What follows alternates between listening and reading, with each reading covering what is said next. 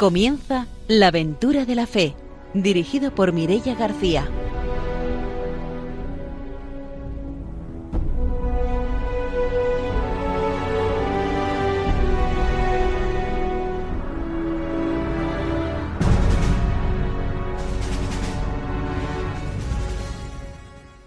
Muy buenas noches, estamos en Radio María preparados para empezar un nuevo programa de la aventura de la fe para dar voz a las misiones y a los misioneros.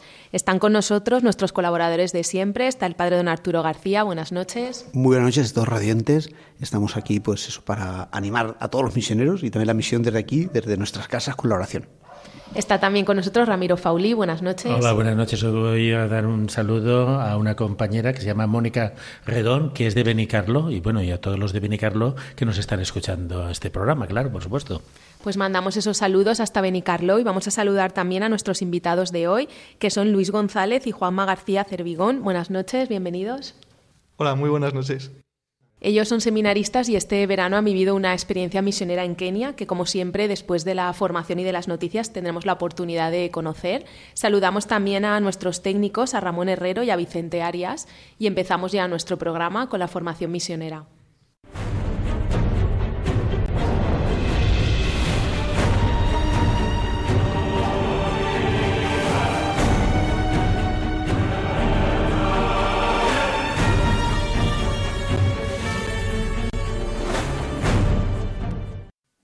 El padre don Arturo García nos trae la formación misionera. Continuamos con esta formación misionera de la Rentones Misión y vamos a ver quiénes son los primeros responsables de la actividad misionera. Dice, así como el Señor resucitado confirió al colegio apostólico encabezado por Pedro el mandato de la misión universal, así esta responsabilidad incumbe al colegio episcopal, encabezado por el sucesor de Pedro, consciente de esta responsabilidad en los encuentros con los obispos, siento el deber de compartirla, con miras tanto a la nueva evangelización como la misión universal. Me he puesto en marcha por los caminos del mundo para anunciar el Evangelio, para confirmar a los hermanos en la fe, para consolar a la Iglesia, para encontrar al hombre. Son viajes de fe, son otras tantas ocasiones de catequesis itinerante, de anuncio evangélico para la prolongación en todas las latitudes del Evangelio y del Magisterio Apostólico dilatado a las actuales esferas planetarias. Y recordemos como el Papa San Juan Pablo II recorrió ¿no? pues todo el mundo anunciando el Evangelio y también, pues, pues es verdad, fortaleciendo a cada conferencia episcopal, a los obispos, a todos, ¿no? Es un poco como decir, bueno, eh, es verdad que Jesús le encarga esa misión al colegio apostólico, a los apóstoles, y Pedro a la cabeza, ¿no? Entonces, por eso más, ¿no? Dice, mis hermanos obispos son directamente responsables conmigo de la evangelización del mundo, eh, o sea, no solo de su diócesis, sino del mundo, ya sea como miembros del colegio episcopal, ya sea como pastores de las iglesias particulares, el Concilio Vaticano II dice al respecto, el cuidado de anunciar el Evangelio en todo el mundo pertenece al, al cuerpo de los pastores, ya que a todos ellos en común dio Cristo el mandato. El concilio afirma también que los obispos han sido consagrados no solo para la salvación de, todo el mundo, o sea, no solo para la salvación de su diócesis, ¿no? de los filiales de su diócesis, sino también de, de todo el mundo. Esta responsabilidad colegial tiene consecuencias prácticas. Asimismo, el Sínodo de los Obispos, entre los asuntos de importancia general, había que considerar especialmente la actividad misionera, deber supremo y santísimo de la Iglesia. La misma responsabilidad se refleja en diversa medida en las conferencias episcopales y en sus organismos a nivel continental. Por eso, ello, que por ello tienen que ofrecer su propia contribución a la causa misionera. Amplio es también el deber misionero de cada obispo. Como pastor de iglesia particular, compete a él como rector centro de la unidad en el apostolado diocesano promover, dirigir y coordinar la actividad misionera. Procura además que la actividad apostólica no se limite solo a los convertidos, sino que se destine una parte conveniente de operarios y de recursos a la evangelización de los no cristianos. Es decir, no olvidarnos nunca de que Jesucristo quiere que todos formen parte de su iglesia, de que no se pierda ni uno solo, ¿no? De que todas las ovejas pues, lleguen a formar parte de ese redil, de ese rebaño que es el de Jesucristo. Y, y por eso también nos da esa misión. Por eso en cada diócesis está pues, la delegación de misiones, la delegación pues, para la evangelización de los pueblos, que, que tiene alguien que está también ahí pues, dedicado a eso, ¿no? que, que en todas las diócesis pues, estamos alguien ¿no? en ese trabajo y en esa tarea. Pues hasta aquí nuestra formación misionera de hoy. Nos vamos con las noticias.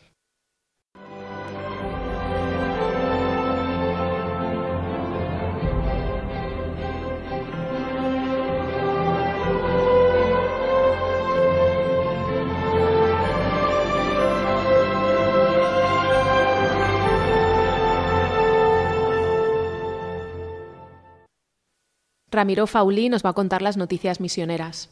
Bueno, hoy traigo dos noticias. Una que viene de agradecimiento del vicario apostólico de una zona de Laos a Infancia Misionera, que ha agradecido el apoyo a esta obra pontificia de los niños, que ha sido eh, es el vicariato más grande de los cuatro que tiene el país, todos ellos territorios de misión. De hecho, los católicos en Laos solo son 60.000 en una población de 7 millones de habitantes.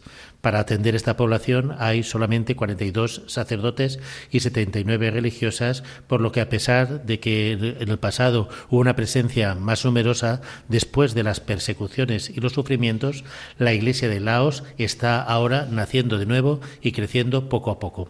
Así pues, el vicario apostólico agradece la ayuda que presta a la Iglesia, a la ayuda a la Iglesia de la infancia misionera, porque apenas con 13.000 fieles en su, en su vicariato han podido desarrollar labores de ayuda a la infancia en este territorio, principalmente la asistencia sanitaria, las escuelas y también la alimentación a los niños de su vicariato.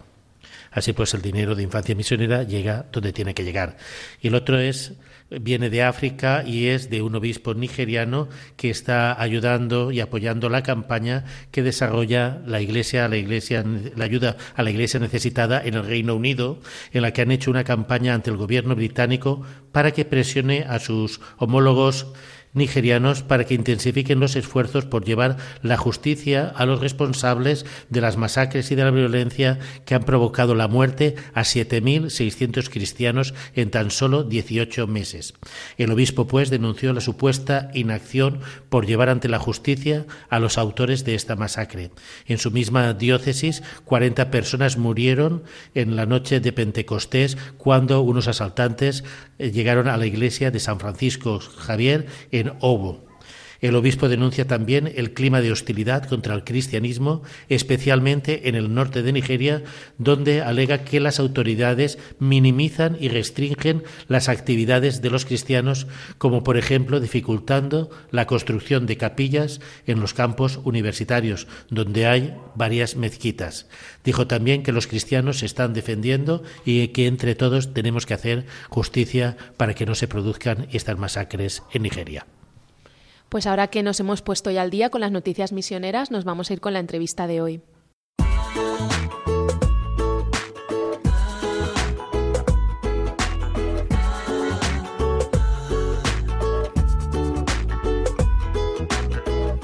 ¿A dónde fue el pasado que no volverá? ¿A dónde fue tu risa que me hacía volar? Quedó la llave de nuestra ilusión. ¿A dónde la alegría de tu corazón?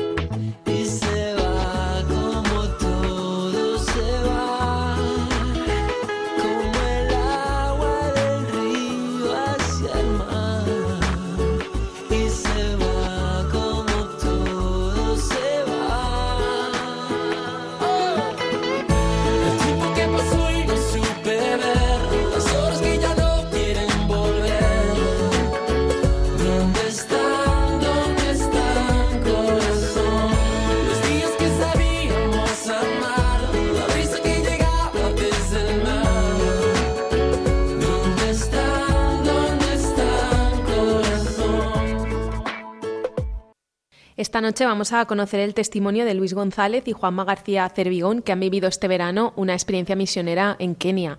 Ya los hemos saludado antes de empezar el programa. Buenas noches de nuevo. Hola, buenas noches. Buenas noches de nuevo.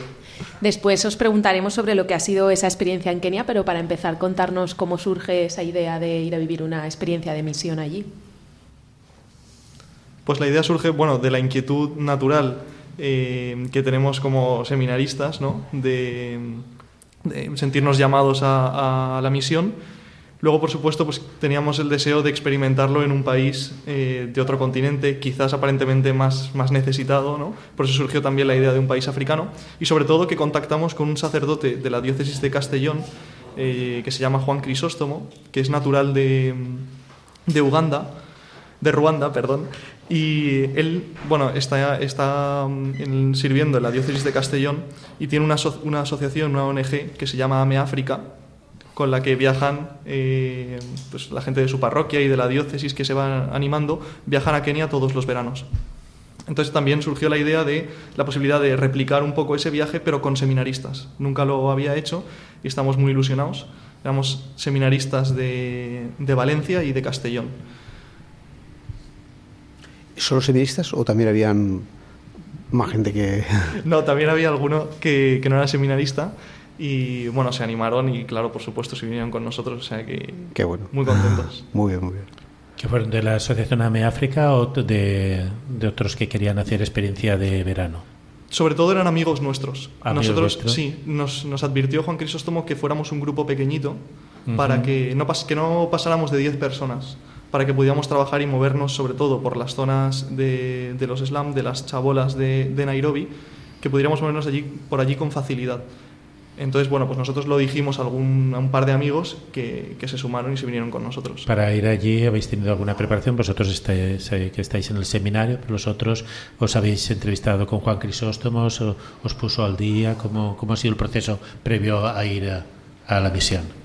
Eh, bueno, lo que hicimos fue, eh, por una parte, a Juan Crisóstomo yo ya le conocía porque yo estudio en el seminario Mater Dei de la diócesis de Segorbe Castellón, que es Ujú. donde está sirviendo eh, don Juan Crisóstomo.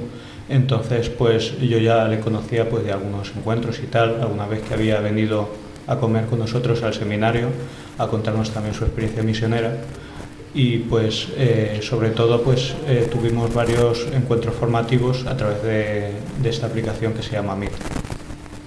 Fue un poco pues diciendo pues cómo, cómo iba a ser la experiencia y demás y fuimos planificando algunas actividades. Sí, porque hay varias personas de Almasora, ¿no? que es donde está la, la, la ONG de AME. África, que ya han tenido como una trayectoria, preparan proyectos, ¿no? ¿Habéis tenido contacto con ellos? Sí, la verdad es que tienen muchísima experiencia.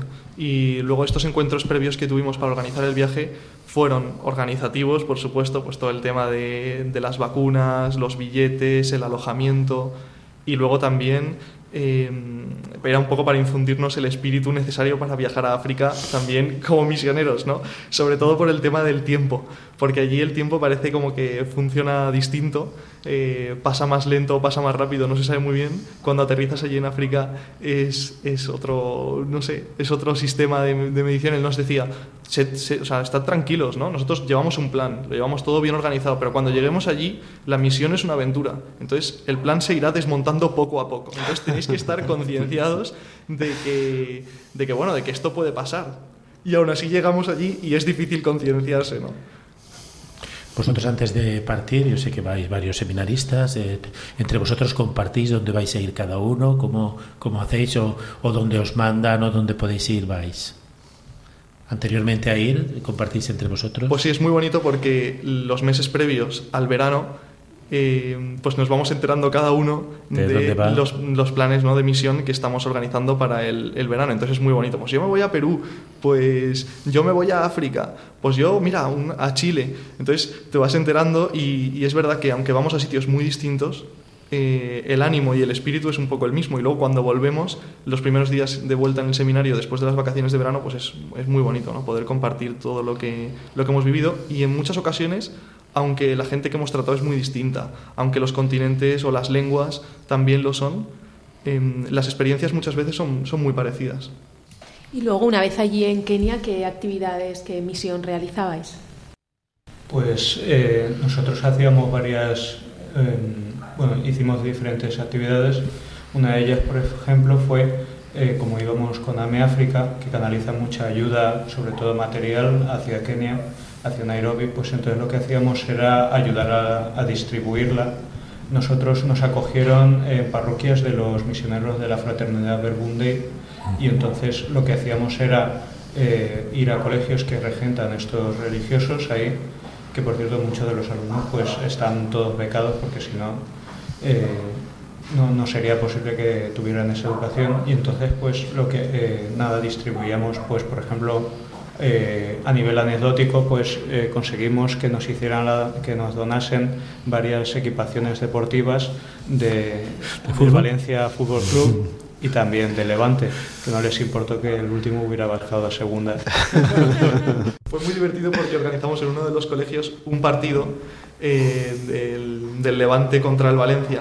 Entonces, bueno, los, los, niños disfrutaron porque les dimos la equipación completa, estaban alucinando y luego la gente del barrio empezó a darse cuenta, a darse cuenta y al final se montó allí un partido de fútbol con todos los nervios, la, la tensión, entonces experiencias ahí a flor de piel que, que fue un espectáculo para todo el barrio.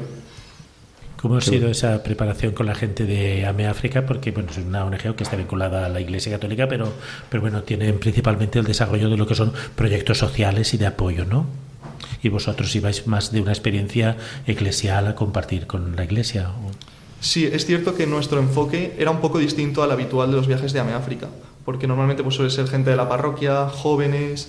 Nosotros éramos seminaristas. En este sentido, Juan Crisóstomo eh, y pensó, bueno, pues yo creo que lo más interesante es que nos dividamos en tres grupos, tres grupos pequeños, ¿no? De tres personas, cada uno que vivamos en las parroquias que, que organizan, que llevan los, los misioneros del Verbum Dei y que podamos conocer la vida directamente de un misionero, de los sacerdotes misioneros eh, en, estos, en estos países y sobre todo en Kenia, en estas zonas urbanas deprimidas.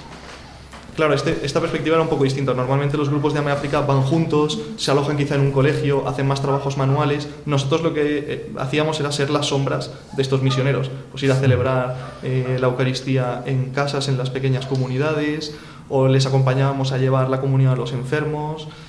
O sea, un poco un plan distinto. Quizá también eh, menos activo, podría parecer, no sé, ¿qué habéis hecho? Pues hemos hecho como muchas cosas, pero tampoco hemos hecho nada, porque simplemente hemos vivido con ellos. Compartir, ¿no? Sí. Habéis compartido la vida de los misioneros. Sí, efectivamente, pues rezar con ellos, ver cómo trabajan las parroquias allí, son, son una locura de parroquias, ¿no? O sea, es el centro social del barrio y luego tienes eh, la parroquia que nos sorprendía la cantidad de gente que, que va a misa. Porque ¿cuál es la realidad allí que os habéis encontrado? ¿Una barriada popular, céntrica, eh, una iglesia con escuela o una capilla aislada? ¿Cómo es la realidad que habéis encontrado? Bueno, ahí eh, nos distribuimos en tres barrios y la verdad es que los tres eran muy similares, ¿no? Pues allí eh, Nairobi está experimentando un proceso muy parecido al que experimentaron pues nuestras grandes ciudades en los años 50 y 60 como Madrid o Barcelona ¿no? hay mucha gente que está viajando eh, se está mudando del campo a la ciudad y entonces eh, son barriadas enormes que están creciendo a un nivel vamos exponencial y entonces eh, pues son sitios donde hay mucha pobreza, hay mucha carestía material y también espiritual.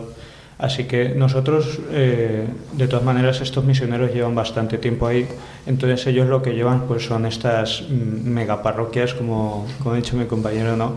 Eh, que tienen pues muchas veces tienen colegio, tienen también algún pues centro social donde llevan así su acción social pues por ejemplo eh, con la distribución de alimentos, con la distribución de medicinas, eh, sobre todo de educación también. Eh, es muy importante pues ayudarles a educarles pues en, en hábitos de higiene y demás. Un poco de todo. También mucha, tienen mucha presencia con los jóvenes, también los grupos de jóvenes ahí, los grupos parroquiales pues son muy grandes, eso les ayuda también bastante para, pues, para alejarse un poco de otros ambientes que no pueden no ser tan, tan saludables para ellos, digamos. Estamos hablando de delincuencia, de droga, de... Pues sí, de, estamos hablando de delincuencia, de droga. Ahí pues son, son, sitios muy violentos, son sitios donde hay muchísima violencia, muchísimo paro, muchísima pobreza.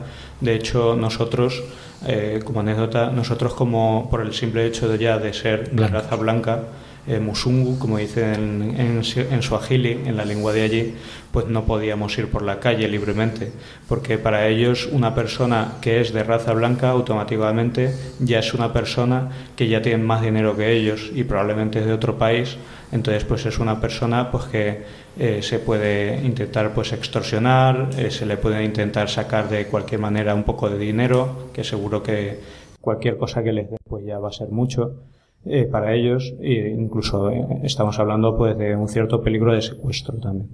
Hubo momentos tensos porque, claro, eh, nosotros pensábamos que íbamos a llegar allí que íbamos a poder hacer muchas cosas. Sin embargo, lo primero que nos encontramos es que no podíamos salir solos de las parroquias, porque los barrios eran especialmente complicados y peligrosos. Entonces, claro, eh, no sé, tú vas con una mentalidad de misionero, de hacer muchas cosas, de moverte por las calles, de entrar en casas, que también es lo que habíamos escuchado que, que se hace, ¿no? En, quizá en Sudamérica, en otros sitios. Pero en África, por lo menos en, este, en estos barrios de, de Nairobi, no se podía hacer eso. Siempre tenías que ir acompañado, eh, tenías que ir también pues con mucho, mucho cuidado, muchas veces pues nos, nos, movíamos en furgoneta para no ir caminando por las calles, ¿no? O siempre acompañado de gente del lugar que conociera a la gente, ¿no? Misioneros que conocieran nominalmente, o sea, a la gente importante de los barrios, que te dieran acceso a las zonas de chabolas. Era, era complicado. Eso también es una experiencia muy, muy interesante que no todo el mundo suele tener cuando va a misión. Y si son inmigrantes y eso, pues no sé cómo es, cómo seguir la familia. ¿Hay familia? ¿Cómo está eso? Porque claro, es un problema ahí. Sí, efectivamente, es, es un problema. Eh, claro, al ser zonas normalmente son familias que vienen del entorno rural, ¿no? Eh, con un, gran número de, hijos, eh, que la mayoría están en paro, el padre en paro, la madre en paro y los niños también. Eh, suele haber o sea, menores de edad, niñas menores de edad que ya tienen hijos a su cargo. Entonces es todo un poco, o sea, es todo un poco complicado. Son familias desestructuradas. Es cierto que se apoyan mucho entre ellos, mm. que, que se apoyan mucho también entre las familias de estos barrios, las familias entre ellos se apoyan mucho, pero, pero aún así la situación también es bastante precaria. Una de las, allí conocimos a muchas, muchas congregaciones religiosas y misioneros que intervienen en estos barrios y que viven en el centro, ¿no? En el cogollo. Y ellos nos decían, la pobreza aquí no solo es pobreza material, la pobreza es a todos los niveles, ¿no? Es pobreza, pues, de formación, de formación intelectual, de formación moral y pobreza, pues, en las relaciones también sociales, relaciones familiares porque sus casas como son, que a lo mejor también, ¿verdad? Pues se limitan mucho, ¿no? Pues muchas veces pues son eh, como, como vivíamos nosotros, bueno, muchas familias aquí en este país, pues en los años 50 o 60 en los suburbios de Madrid. Eh, yo que tengo relación con la capital, pues me vienen a la mente pues Vallecas, por ejemplo, o Carabanchel, ¿no? El pozo del tío Raimundo, famoso, ¿no? Donde estaban los jesuitas, pues eh, sobre todo chabolas, pues levantadas en un par de días por la noche y hacinados ahí pues familias de cinco o seis niños y, el matrimonio también. Y claro, sin servicios de agua corriente o luz o... Nada, nada. Todo, eh, no tiene, muchas veces no tienen desagüe, tienen que tirar pues lo que vienen siendo las aguas negras, pues eh, los tienen que tirar en mitad de la calle o en algún callejón así, alguna calle secundaria.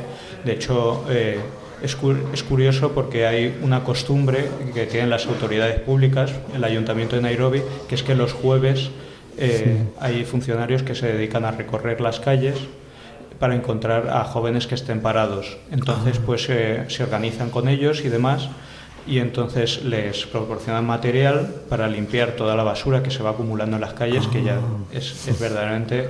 Montañas ahí. montañas auténticas, montañas de basura que se amontonan ahí y entonces estos chicos las recogen y a cambio pues se ganan un jornal eh, mm. al menos un, jueves, un día de la semana. Y ahora también de, la, de participar con ellos en las misas, tal, no sé cómo se pues la liturgia, la vida de la fe, no sé.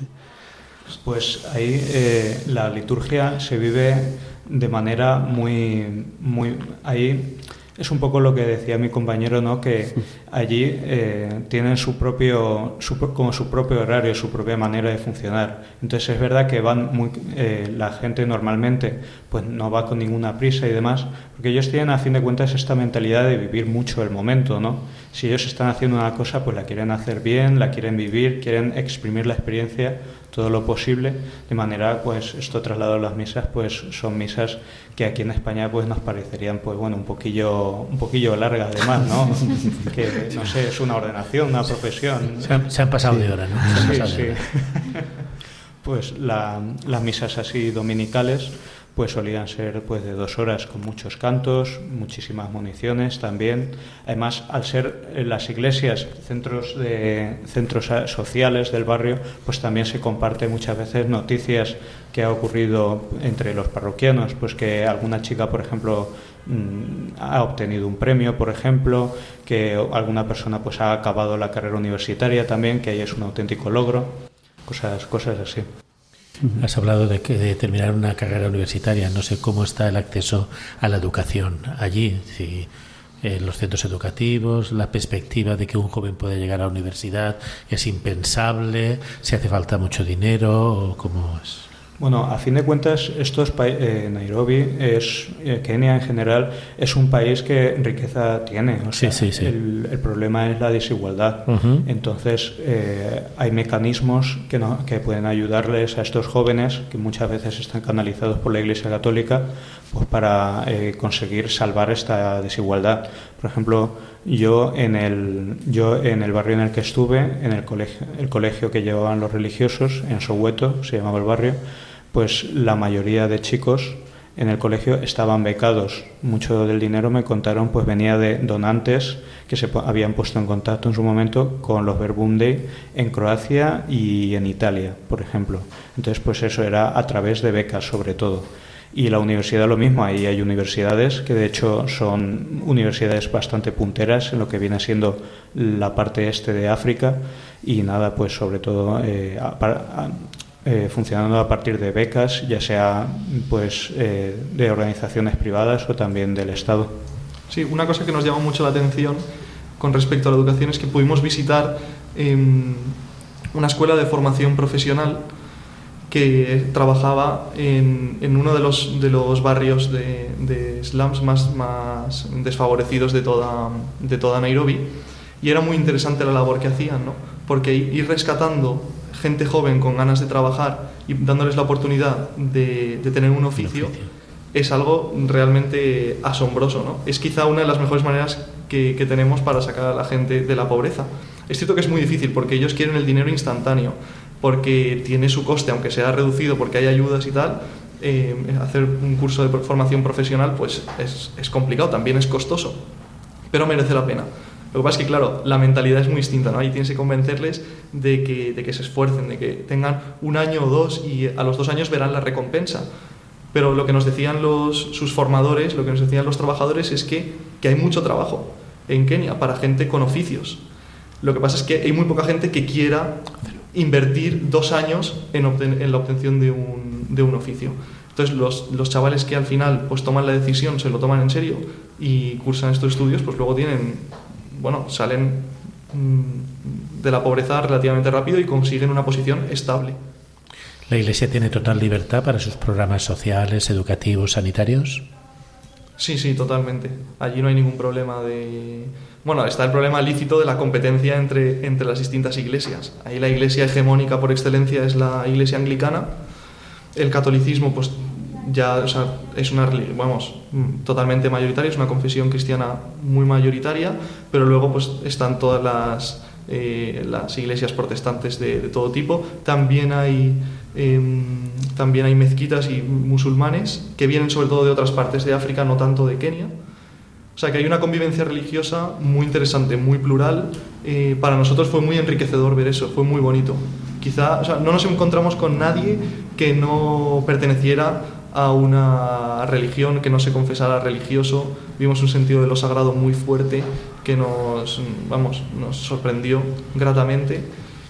Es muy bonito. Que choca con una indiferencia hacia lo trascendental que podemos tener aquí en, Por supuesto. en España, ¿no? Definitivamente.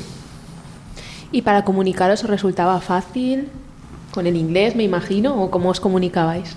Sí, hay, eh, hay una especie como, bueno, es una situación de ¿cómo se llama? Diglosia, me parece. Bueno, ahí todo el mundo habla inglés, pero luego también eh, hablan eh, Kiswahili, que es una mezcla de árabe y lenguas, eh, lenguas tribales.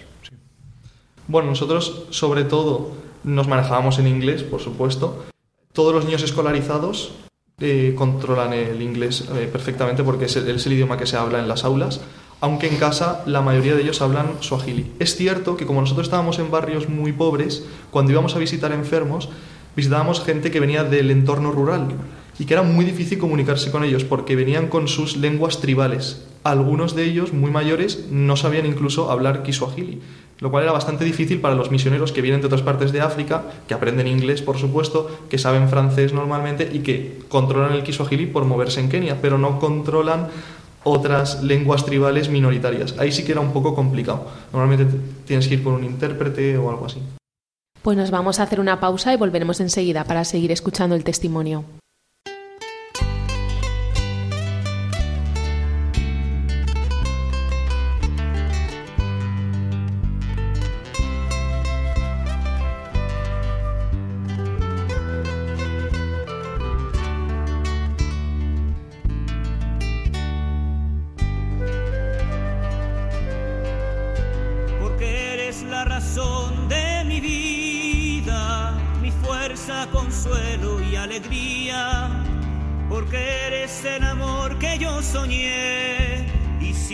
Estoy perdido y nada soy. Aquí estoy, Señor, toma mi vida, sacerdote para siempre quiero ser. Aquí estoy, Señor, toma mi vida, sacerdote para siempre quiero ser.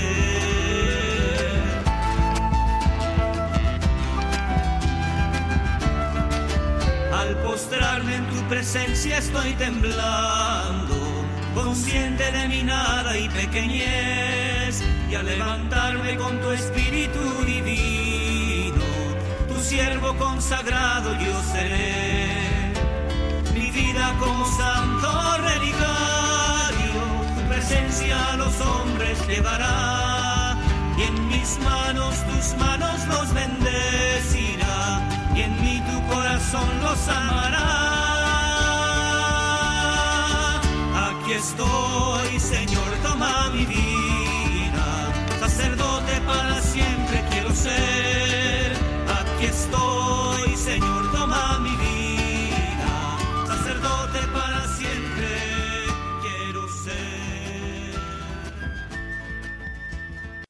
Esta noche en la aventura de la fe, aquí en Radio María, estamos conociendo el testimonio de Luis González y Juanma García Cervigón, que son seminaristas y que están compartiendo con nosotros la experiencia misionera que vivieron eh, este verano en Kenia. Antes de la pausa ya nos han estado contando muchas cosas. Y os quería preguntar ahora por algún momento especial que guardéis el recuerdo. Eh, bueno, a mí me, llamó mucho la atención una, mm, bueno, un incidente, una anécdota más bien, que nos pasó en una visita, eh, en una visita a casas de ancianos y pobres y bueno, ancianos, ancianos y así. En fin, estábamos llevando el viático, ¿no? Entonces, eh, estábamos llevando el viático, éramos pues eh, dos monjas, una de Kenia y otra mexicana, eh, un sacerdote, eh, varios seminaristas y luego también un sacerdote español. Y nos estaban acompañando a este grupo tan heterogéneo, además, eh, dos funcionarios de servicios sociales del Ayuntamiento de Nairobi. Entonces, yo pienso que eh, en momentos extremos, digamos, por así decirlo, es cuando vemos cada, cada uno se pone en su sitio, ¿no? Total, eh, que el- nos ocurrió que estas, estas mujeres nos acompañaron durante buena parte del recorrido. Esto era en uno de los slums, en una de estas eh, barriadas más de las más peligrosas de, de allí, de, de Nairobi. Entonces hubo un momento en el que mm, entramos en una zona particularmente mala, se, se veía pues, por el estado de las casas, de los edificios, nos lo dijeron las mismas monjas que anduviésemos bueno, con cuidado. Íbamos en pleno día aún así, ¿eh? y con un montón de gente, y está, oímos así a nuestras espaldas, well, bye bye, y eran pues estas dos chicas que pues nada, pues que su ruta se acababa ahí, no, no venían con nosotros. No, mientras que nosotros pues seguíamos adelante pues ya llevando el viático pues estas dos chicas pues eh, ya fuera por instrucciones de sus superiores o ya fuera pues porque no lo veían claro pues de servicios sociales del ayuntamiento. Además no estamos hablando pues de, una ONG o de, de nosotros mismos no Mm, pues decidieron pues darse la vuelta y dejarlo. Y esto nosotros pues a fin de cuentas eh, íbamos acompañados los españoles digo íbamos acompañados con estas personas eh, pero a fin de cuentas estas dos monjas que llevaban el viático y este sacerdote que era un misionero comboniano pues eh, esto era una parte de su rutina semanal todas las semanas llevar el viático, ir a este sitio donde no entra la policía, donde no entran los servicios sociales del ayuntamiento, pues a, hacer algo tan sencillo pues como a llevar a Jesús Eucaristía a estas personas que no pueden salir de sus casas. Para mí, eh, quizá una de las experiencias más bonitas, que fue muy singular, fue durante un fin de semana que salimos de Nairobi para acercarnos a una zona rural, a un encuentro con jóvenes. Estábamos allí, disfrutamos muchísimo, fue un clima pues, de, muchísima alegría. eh, bueno, la verdad es que fue una experiencia muy grata. Y estando allí, preparando las cosas para la comida, eh, en la zona de la misión, esto era una zona de misión un poquito más, más precaria, eh, con menos cristianos y tal, y al lado había un campo de fútbol, había mucha gente, estaba jugando varios partidos de fútbol a la vez, y de repente vimos a un chico joven blanco. Claro, allí era, era una cosa muy excepcional, ¿no? Nos, no nos encontrábamos con, con, con, gente blanca. De hecho, los niños y los jóvenes que estaban alrededor nuestro empezaron a gritar Musungu, Musungu, Musungu, para llamarle, ¿no? Y claro, enseguida salimos, fuimos a ver, oye, ¿quién es este que está ahí, que está en el otro lado, de, en la finca de al lado, separados por una valla? Ya le llamaron, se acercó y le conocimos, era un chico alemán, luterano, que, bueno, descubrimos que aquella finca era una misión luterana. luterana. Y este chico nos dijo que era fisio, que le habían despedido hacía dos meses y que él había decidido viajar a Kenia a la misión donde se conocieron sus padres, porque sus padres, su madre era alemana y su padre canadiense, luteranos, fueron a hacer una experiencia de misión, se conocieron allí y decidieron casarse. Él quería volver un poco como a los orígenes de, de sus padres, a la experiencia misionera de sus padres, de la que él es fruto, que es muy, ¿no? muy interesante. Y, y, fue muy bonito porque nosotros le contábamos que éramos, que éramos seminaristas, que nos estábamos preparando para ser sacerdotes católicos y hicimos una oración, rezamos juntos y la verdad es que fue una experiencia de decir, bueno, pues aquí en la misión, eh, bueno, cada uno, ¿no? Somos cristianos, nos une mucho más de lo que nos separa. Eh, fíjate, tú eres medio alemán, medio canadiense, yo soy español, me estoy preparando para ser sacerdote católico, pero tenemos tantas cosas que ver y la misión en el fondo nos ha unido.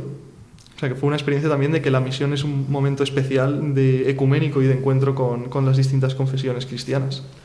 ¿Y tuvisteis algún contacto de, de, no sé, con seminaristas de allí o algo así como para saber si allí también vocaciones, bueno, ser religiosas, diocesanas? Sí, pudimos visitar el seminario de la zona de África del Este de lo, del Verbum Day. Pasamos allí una tarde, eh, bueno, estuvimos en vísperas con ellos, luego pudiendo compartir un poco, cenamos, lo pasamos muy bien. Y luego también conocimos al obispo de la, de la diócesis de Nairobi, que es el presidente de la Conferencia Episcopal de Kenia, que nos trató fenomenal, nos acogió en, en, su casa, nos invitó a cenar y también nos estuvo contando muchas cosas de los seminaristas diocesanos de allí, de, de la vida de la iglesia. Eh, bueno, estuvo súper agradecido de que fuéramos, nos invitó por supuesto a que fuéramos tantas veces como quisiéramos.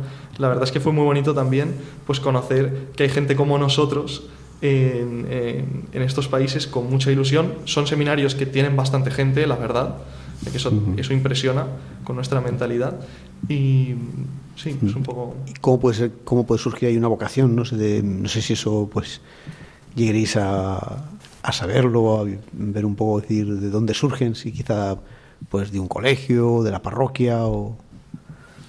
Pues eh, yo tuve la oportunidad de hablar varios seminaristas diocesanos que estaban colaborando con los Verbum Day en la parroquia en la que estuve, ¿no? Y entonces, pues estos, eh, estos chicos sobre todo me hablaban de que habían sentido esa llamada al sacerdocio eh, colaborando pues con la liturgia, en la, mm. sobre todo en la misa como monaguillos, en equipos de monaguillos. Muy bien, muy bien. Mm. Una, una experiencia. Sí. Luego, no sé, estamos en, la, en Radio María y siempre preguntamos, pues, si cómo es la devoción a la Virgen María allí, si también sirve la devoción a la Virgen María, si la visteis y... En fin. Nada, tienen un cariño a la Virgen impresionante. Allí eh, nos llamó mucho la atención porque cada complejo parroquial, si en, en, cuanto consiguen los medios materiales, es una preferencia que tienen ellos, al menos, al menos los religiosos Verbum Day, es eh, construir una capilla a la Virgen María, aparte del templo principal, mm. ahí en, pues en, en, las instalaciones que tienen, siempre intentan construir una capillita dedicada para la Virgen María. Sobre todo, vimos muchas imágenes representando eh, la vocación de Nuestra Señora de Lourdes. Sí, era muy bonito ver cómo la devoción a la Virgen calaba hasta los más pequeños y siempre había grupos de niños rezando el rosario delante de esta capillita, sobre todo en, el barrio en el que yo estaba, en la iglesia de, de Cayole, que era una iglesia muy grande. Entre las misas dominicales había muchísimos grupos de niños rezando el rosario con los catequistas y tal en, en estas pequeñas capillitas de las que ha hablado, de las que ha hablado Juanma. Me llama la atención cuando habláis de parroquia, ¿no? Que habláis como complejos parroquiales, ¿no? Entonces, no, me, refiero porque eh, las, iglesias se, se, organizan según, según en cada sitio las, las, necesidades. ¿Cómo es la vida de una parroquia uh, allí o eh, qué características propias tiene? ¿no? Bueno, aquellos, o sea, hablamos de complejos primero porque son muy grandes, eh, porque hay muchísima gente. Esa es la verdad. O sea, acuden, digamos que allí, la, o sea, las iglesias están llenas, ¿no? Es, es un éxito, por decirlo de alguna forma. Es verdad que todo es un éxito, cualquier eh, confesión religiosa tiene mucho éxito. Pero, pero bueno, sobre todo por esto, ¿no? Porque son muy grandes. Luego porque están integrados principalmente por una iglesia muy grande, luego por un colegio, eh, la vivienda de los sacerdotes suele ser grande porque viven varios juntos, normalmente un, un pequeño complejo hospitalario, sencillo pero, pero bueno, eh, que da muchos, muy buenos resultados, ¿no? Entonces, eso ya lo hace bastante grande, ¿no? Un pequeño complejo. Luego, claro, son núcleos urbanos que tienen una alta densidad de población. Entonces, eso contrasta mucho con los espacios de las parroquias, que son espacios amplios, con edificios grandes, con instalaciones deportivas. Claro, al fin, eso se convierte en la plaza de los barrios, que es muy interesante porque atrae a, muchísima gente, ¿no? sean católicos o no lo sean. Entonces, siempre hay mucha gente, mucho movimiento por allí. Aparte de que haya mucha gente, el compromiso, por ejemplo, de, los laicos en, las dinámicas parroquiales, en la acción social de la parroquia, en la pastoral, ¿cómo es el compromiso? Pues allí eh, aplican totalmente esto de es la hora de los laicos, ¿no? Digamos, eh, allí es muy fácil conseguir gente que se involucre en cualquier tarea parroquial, desde los grupos que limpian la parroquia, eh, hasta los coros, pasando también por los ministros extraordinarios de la Eucaristía, los lectores también. Eh, yo, por ejemplo, en la parroquia en la que estaba, el grupo, bueno, había varios coros que eran pues de 30 40 personas y luego también el grupo dedicado expresamente solo a, a, los ministros de la Eucaristía a distribuir el viático por las casas y demás eran 40 personas Sí, la verdad es que la comunidad parroquial es muy activa. Luego también se organizan, claro, como son comunidades tan numerosas, es verdad que a veces son un poco impersonales y la gente no llega a conocerse del todo. Entonces, allí como funcionan estos tres barrios es como en pequeños grupos que se reúnen todas las semanas en casa de alguno de los integrantes del grupo y un poco simplemente, vamos, quedan, rezan juntos, normalmente cenan juntos porque la noche es el tiempo donde, pues, donde no hay trabajo, están más disponibles y tal. Y una vez al mes los misioneros van y celebran la misa en una de estas, en una de estas casas. Entonces eso hace un poco que se le pueda poner rostros a la gente, que la gente se conozca un poco más. Como pequeñas comunidades. Sí, digamos, a ver, son pequeños grupos de gente de la parroquia hmm. que, que, se van creando poco a poco en torno a 15 personas, en la que, vamos, son familias, básicamente, que quedan sobre todo por proximidad, que tienen las casas cerca ah. y lo que hacen es lo, vamos, lo que he dicho, se juntan para rezar, para, para cenar juntos y para apoyarse también, si necesitan cualquier cosa se apoyan y ya está. Pero no, es, no, digamos que no es una estructura independiente de la parroquia, es la propia parroquia la que ha encontrado esta forma un poco de organizarse para no perderse entre tantos. Y ellos también colaboran eh, a nivel, digamos, no sé, de ayudar a la parroquia, si hay colectas en las misas, por ejemplo, o algo para, para ayudar. O... Hombre, por supuesto. O sea, quiero decir que eh, o sea, allí lo del tema del, creo que se llama sadaka, ¿no? Como le llaman en, en Kiswahili, es el tema de la colecta, es una cosa espectacular, ¿no? Porque se van levantando todos, no, no pasan la cesta como la pasamos nosotros, sino que se levantan y van y llevan, y lo, lo tienen algo como muy propio. Eh, muy integrado el tema de ayudar a los misioneros, ayudar a los sacerdotes a mantenerles, ayudar a la iglesia. Tienen poco dinero, pero lo que tienen lo dan. Esto es, lo, lo valoran además muchísimo. De hecho, muchas veces eh, las donaciones no eran económicas, no eran no era dinero o transferencias, sino que eran donaciones materiales, era comida. Sí, sí, sí. Muchas veces lo que comíamos los días siguientes del domingo pues eran cosas que habíamos visto que habían ofrecido ahí en el ofertorio, en la misa. Mejor huevos o una gallina o un... Sí, de, todo, de, todo. de todo, pero no solo, no solo alimentos, también pues productos de limpieza, o sea, todo lo que hiciera falta allí, eso ah, era un espectáculo. Sí, sí, sí, muy bien, muy bien. ¿Y la gente allí de las barriadas de qué vive? Porque si son suburbios ciudad, ciudad o también tienen crían gallinas o algo allí también. Eh? Pues de todo, o sea, cualquiera se coge una eléctrica y empieza a arreglar coches en la calle. Eh, sin ningún tipo, o sea, sin montar un taller propiamente dicho, o nosotros conocimos una familia en la que el padre y el hijo mayor se dedicaban a vender lápices por las calles de, de Nairobi, con eso iban mm. tirando, ¿no? O sea que es muy precario también lo que puedan. Pues ahora surge descargar un camión, pues descargar un camión. Eh, quizá esos, en los barrios en los que estábamos, normalmente eh, los, los, trabajos no eran estables y eran empleos muy precarios. Te digo, sin, sin, por ejemplo, los mecánicos, que en el barrio en el que yo estaba había mucho, muchos talleres, no eran talleres al uso, eran simplemente grupos de personas arreglando coches en la calle sin ningún tipo de protección ni nada. Claro, usan coches antiguos y eso, no sean tampoco coches nuevos, sino que... No, no, que va, además hacen maravillas. piezas y... un coche, o sea, vamos, te dura 20 años eh, fácil, fácil, fácil. Y la relación que había entre los barrios, me imagino que el centro de la ciudad, porque Nairobi será una ciudad riquísima, me imagino, ¿no? entonces, ¿cómo, cómo es la, esa relación, cómo se organiza la ciudad? La misma iglesia que tiene que estar a veces en unos sitios, tiene que estar en otros, ¿no? Pues ahí los barrios eh, no son un motivo así realmente de, división. A fin de cuentas, pues ellos llegan donde buenamente pueden, se establecen ahí y desarrollan su vida ahí. Ahí sí que hay un, poco, un poco de problema de divisiones entre tribus porque en Kenia conviven alrededor de unas 20, 15, 20 tribus y ahí sí que, vamos, etnias, y entonces ahí sí que a veces puede haber una poca tensión, ¿no? Entre ellos, destacar, por ejemplo, los, los Masai, que son así los que más nos pueden sonar aquí en Europa, que son los que más han conservado un poco sus tradiciones y su cultura después del colonialismo. ¿Y cuando migran a la ciudad no se diluye esa idea tribal? Eh, un poquito, un poquito, pero siguen manteniendo pues eh, el, eh, alimentos, o sea, comidas eh, típicas, propias. Luego los más ahí en concreto suelen mantener muchísimas, muchísimas, no sé, gestos y símbolos que les identifican. Por ejemplo, el tema de los, de los, los agujeros grandes en las orejas y muchos se siguen dedicando al tema del ganado, aunque sea... ellos trabajaban, bueno, y eran ganaderos y nómadas, y ahora los que viven en la ciudad siguen siendo ganaderos y pastorean sus rebaños eh, pues entre las lápidas del cementerio, como vimos, que es donde ahí crece un poco de hierba, y entre las vacas que comen la basura. O sea, y después de haber vivido todas estas experiencias que nos estáis contando, ¿cómo fue vuestra vuelta a vuestra realidad? A ver, yo he de decir que lo estaba deseando, ¿eh?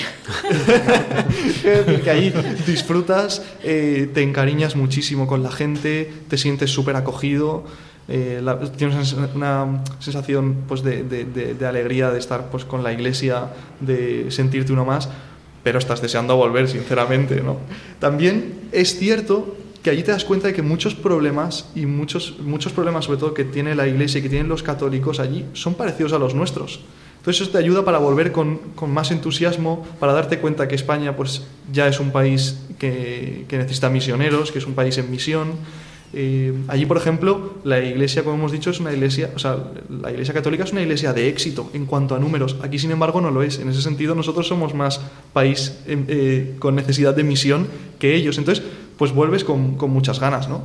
Yo me acuerdo, yo pensaba, madre mía, es que un sacerdote que vive en el rincón de Ademuz, o que vive en un suburbio de una gran capital española no vive en condiciones también semejantes a estos sacerdotes en misión? O sea, que la situación tampoco es tan, tan distinta en este sentido. Sí, a nivel pastoral. Por eso, a nivel pastoral, al final, eh, los hombres somos los mismos en África y en España. ¿Y qué, qué, aporta esta experiencia misionera a vuestra formación como seminaristas? Bueno, pues eh, por supuesto conocer otras maneras de, ser iglesia, ¿no? De pues un poco la, pastoral y demás, cómo llevarla. También, pues, eh, a fin de cuentas, pues como hemos leído en la formación misionera, pues eh, todas las diócesis tienen que estar abiertas pues a tener a que algunos de sus miembros pues sean misioneros, ¿no? Vayan a otros sitios pues a colaborar allí con las iglesias que puedan estar naciendo, desarrollándose. Entonces, pues a nosotros, al menos a mí me ayudó mucho pues para a conocer pues cómo podría ser uno de los eh, 20 destinos, pues, una de las muchas posibilidades pues que como futuro sacerdote diocesano, Dios mediante, pues eh, podría tener, ¿no? allí eh, yo, por ejemplo, me di cuenta de que es cierto que eh, la labor que hacen muchos misioneros o mucha gente que va de voluntariado a estos países material es muy grande, pero sin embargo la mejor ayuda que, que, les podemos dar es llevar al Señor y eso especialmente de una manera singular lo hacen los sacerdotes, pues llevando la comunión, eh, administrando los sacramentos. Entonces, ves cómo la gente agradece eso precisamente que no les puede dar nadie más y que solo les puede dar un sacerdote. Yo recuerdo especialmente como una señora que estaba postrada en cama, en una chabola y que estaba ciega, que vivía atendida por su vecina, que no podía hacer nada sola, decía, yo rezo todos los días por los sacerdotes, porque sé que lo que más necesita la iglesia, porque es lo que más necesito yo, es de los sacerdotes. Claro, luego vuelves, dices, Dios mío, o sea, tengo que cuidar mi vocación eh, y tengo que, si el Señor esto es lo que quiere, pues tirar para adelante porque se necesitan realmente muchos sacerdotes y sacerdotes santos como los que hemos visto en Kenia y el hecho de participar de una iglesia, digamos, multitudinaria, con mucha gente joven, con mucha movida, y después tener que enfrentarse a una iglesia eh, envejecida, que quizás haya que inyectarle esperanza, haya que inyectarle un poco más de evangelio, ¿no? Eh, ¿Qué, contribuye eso en vuestras...? a fin de cuentas, la realidad española es verdad que es la que es, ¿no? Somos un país pues que, mientras que en Kenia tienen una natalidad de cinco o seis hijos por mujer. Aquí, en cambio, pues estamos en uno, uno con 20, una cosa así, ¿no? Entonces, pues, además eh, tenemos una historia pues de, bastante secularización mm, en los últimos años. Entonces, pues el contexto sencillamente es diferente, ¿no? Es fácil venirse un poco abajo en ese sentido, pero luego también ves que tenemos cosas muy buenas. Por ejemplo, que bueno, que este país ha bebido durante muchísimos años de, pues de, la labor de la, de la, Iglesia, que está empapado de cristianismo, que eso es formación que aunque parezca que no, cala en la gente y hay un, como un nivel muy bueno, ¿no? Y hay una tierra muy bien preparada, dispuesta para recibir, para, para recibir las semillas. Sin embargo, en países como Kenia, en el que la Iglesia Católica no lleva trabajando muchos años, aunque lleve ya unos cuantos, ¿no? Eh, pues ves que eso falta. Aquí somos herederos de una gran tradición, aunque muchas veces no somos conscientes de ello. Y, también ahí en la. O sea, en, yo creo que cuando, cuando uno vuelve también ves lo que hace la iglesia en todo el mundo, lo que hacen los misioneros, lo grande que es, ¿no? Esto es algo impresionante que después nos ayuda mucho, yo creo que en la oración, ¿no? Porque yo veo estos sitios y digo, uy, no puedo quedarme aquí, no puedo seguir, pero puedo seguir estando aquí con, a través de mi oración y como la iglesia se extiende por todo el mundo, pues y la vamos a sostener todos con nuestra oración y, y también pues colaborando ¿no? pues con la misión del Papa. ¿no? Y que no es nuestro pequeño grupito, ¿no? La iglesia es mucho más de lo que nosotros pensamos. Que va para nada. De hecho, ellos allí también tienen una conciencia muy universal de lo que es la iglesia y rezan mucho por Europa. Se sienten, o sea, están muy concienciados de, de, de, la precariedad también de la iglesia y de los creyentes aquí en Europa. Entonces rezan por nosotros. Quizá nosotros hace unos años éramos los que rezábamos por ellos. Ahora son ellos los que rezan por nosotros y nos sostienen. Así que, eh, pues eso también ha sido una experiencia muy... De comunión. Sí, totalmente, totalmente. Pues llegamos ya al final de nuestro programa de hoy, de la aventura de la fe. Despedimos a nuestros invitados. Muchas gracias por haber estado esta noche con nosotros. Muchísimas gracias a vosotros, un placer. Muchas gracias. Despedimos también a nuestros colaboradores y os recordamos que en la aventura de la fe volveremos dentro de 15 días. Mientras tanto, nos podéis encontrar en las redes sociales para aquellos que quizás no habéis podido escuchar todo el programa o queréis volver a escuchar alguno de los programas anteriores. Recordaros que en la web de Radio María podéis encontrar los podcasts de todos los programas y también que podéis contactar con nosotros en la aventura de la fe Buenas noches.